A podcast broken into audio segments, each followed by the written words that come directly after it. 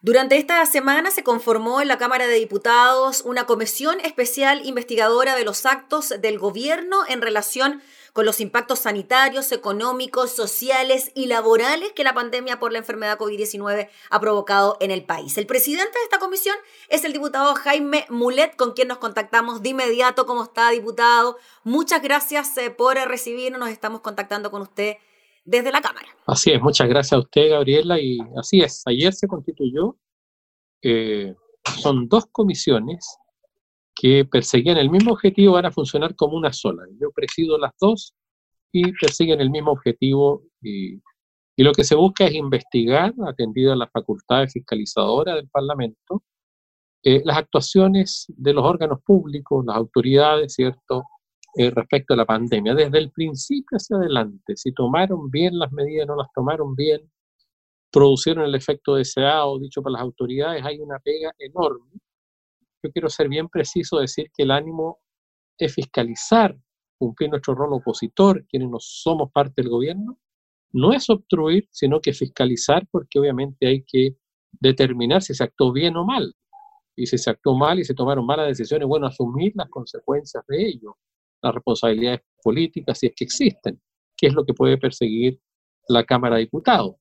No estuvo exenta de polémica cuando se aprobó esta comisión investigadora. Había quienes planteaban que, que no era necesario todavía eh, realizarla, eh, que no era oportuno, que se iba a obstruir, pero eh, es un derecho que tiene la oposición siempre fiscalizar los actos de gobierno. Mm. Sí, diputado Mulet tiene esa misma línea y frente a las críticas que surgieron desde el oficialismo frente a la realización de comisiones investigadoras, eventuales acusaciones constitucionales en medio también de la pandemia y que se les cataloga como una pérdida de tiempo en relación a las urgencias que tiene la ciudadanía. ¿Cómo lo ve usted eso? ¿Cómo responde usted a aquello cuando al parecer urge también saber qué es lo que se está haciendo para controlar esta pandemia que se sigue extendiendo? Yo creo que es un error eh, decir que es una pérdida de tiempo. Yo creo que todo depende también cómo se haga.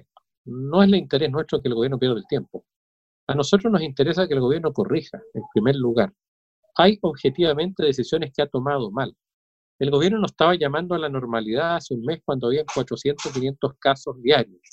Hoy día hay cerca de 4.000, 7 u 8 veces más, y todavía no llegamos a la normalidad. O sea, hubo una equivocación de 7, 8 veces y eso es muy grave. El gobierno nos dijo que con los 3 mil millones de dólares inyectados al FOGAPE para garantizarle el crédito a los bancos iba a ayudar a un millón de pequeñas y medianas empresas. No se ha ayudado ni siquiera a 100 mil y las pequeñas y microempresas siguen esperando. Entonces hay que analizar esas medidas, hay que ver si la autoridad actuó bien, si la autoridad previó lo que iba a suceder, porque nosotros, por ejemplo, desde la oposición, en mi caso desde la Federación Regionalista, venimos haciéndole planteamientos alternativos a la autoridad desde el principio, particularmente en materia económico-social para ver las consecuencias y aminorar los daños económicos y sociales que se está produciendo eh, por el desempleo, por la pérdida de ingresos de los trabajadores autoempleados. Y hay otras entidades como el Colegio Médico, sociedades científicas, están planteando medidas sanitarias desde el principio. Entonces, tenemos el derecho de saber si se actuó bien o mal y si hay responsabilidad y también hacerlo durante porque se podría corregir si es que hay absoluta claridad respecto de errores cometidos como yo creo. Pero no hay mala fe. Diputado, he tenido la posibilidad en mi rol de periodista en la Cámara de cubrir distintas comisiones Comisión de Salud, Comisión de Gobierno Interior, y en algunas de ellas se les pide explicaciones al gobierno, por ejemplo, en Gobierno Interior, sobre la repartición de las cajas del programa Alimentos para Chile, en la Comisión de Salud, explicaciones al gobierno, al MinSal, sobre las medidas sanitarias que se están tomando. Y ayer el presidente de la Comisión de Salud, el diputado Celis, decía que desde marzo que no se respondían oficios desde la enviados desde la comisión para saber lo que se está haciendo en materia sanitaria y ayer precisamente no acudieron representantes del ministerio. ¿Cómo cree usted que va a ser su trabajo como presidente de una comisión cuando tenemos quizás un gobierno que no está respondiendo tan rápidamente a los requerimientos de la misma Cámara en su condición fiscalizadora?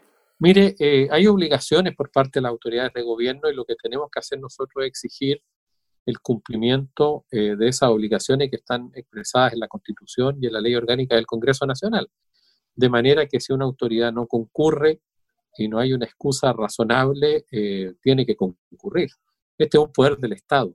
La fiscalización que hace una comisión investigadora es, muy, es una de las principales actividades eh, de fiscalización y derecho de la minoría.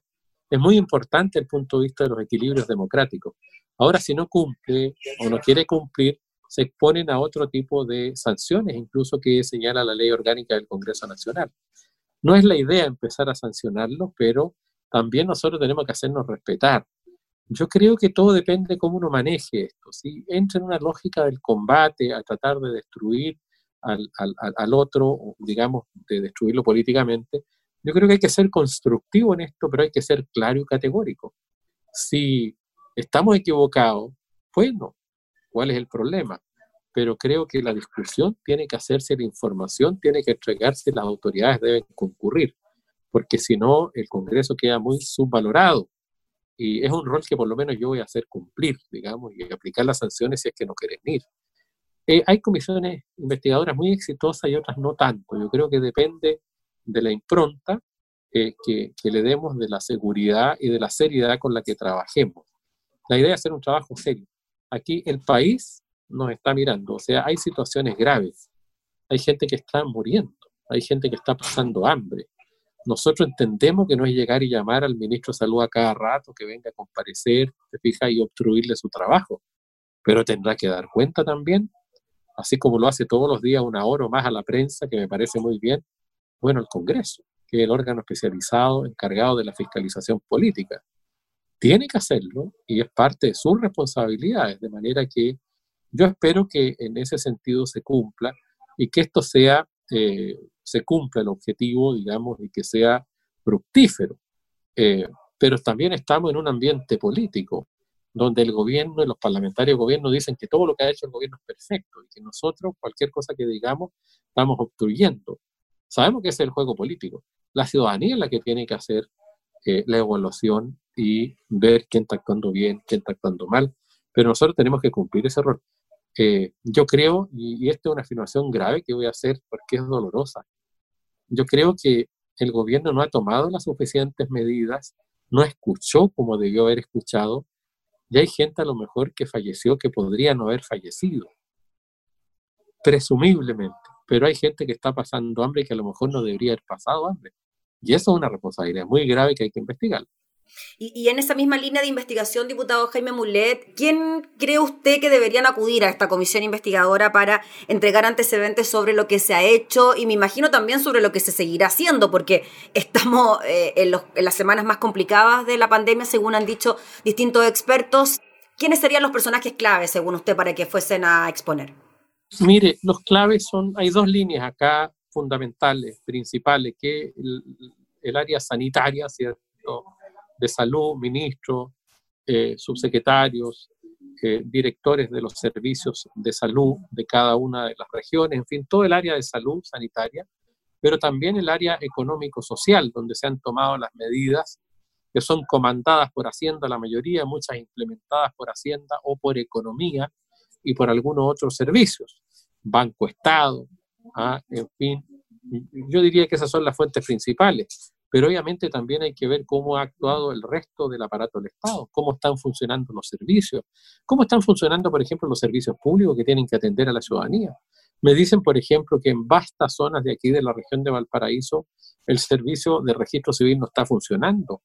Eh, bueno, hay problemas, pero esos problemas hay que superarlos ni siquiera con la clave única se está accediendo. O sea, es bien amplio. Ahora tenemos que abocarnos a lo más relevante, lo más importante, pero aquí, eh, en esta situación que también fue una situación imprevista, que nadie estaba preparado, pero hay que revisar especialmente los sanitarios y cómo eh, eh, han impactado las medidas que el gobierno ha tomado para reducir los efectos de la crisis en materia económico-social. Yo le ponía el ejemplo de Pocape, un millón de personas y no van ni 60 o 70 mil. Hay que ver otros aspectos, por ejemplo, los recursos tienen que ponerse, por ejemplo, para salvar una industria o una empresa como la TAM. ¿Debe tomar esa decisión el gobierno? ¿La está tomando? Por ejemplo, yo soy contrario a ello. Hay gente que es partidaria, pero hay que ver cuáles son las razones, porque pueden haber también situaciones subjetivas. Nosotros queremos que los recursos vayan a los pequeños, que vayan a los MIPIMES, que vayan a la gente de carne y hueso que la está pasando mal, no a las grandes empresas. Por eso que hay que revisar, es muy amplio el abanico por el que se puede pasar, pero tenemos que ir conversando con los diputados, llegando a acuerdos para ver dónde nos focalizamos.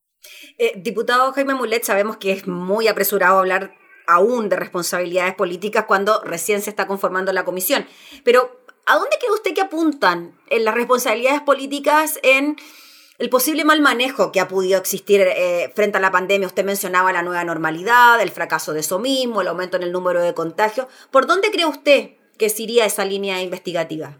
Yo no, no, quiero apresurarme y prejuzgar, ¿ah? porque yo creo que falta tiempo. Esta comisión tiene, entiendo que 90 días, o sea, estamos hablando de junio, julio, agosto. A fines de agosto debería sacar sus conclusiones.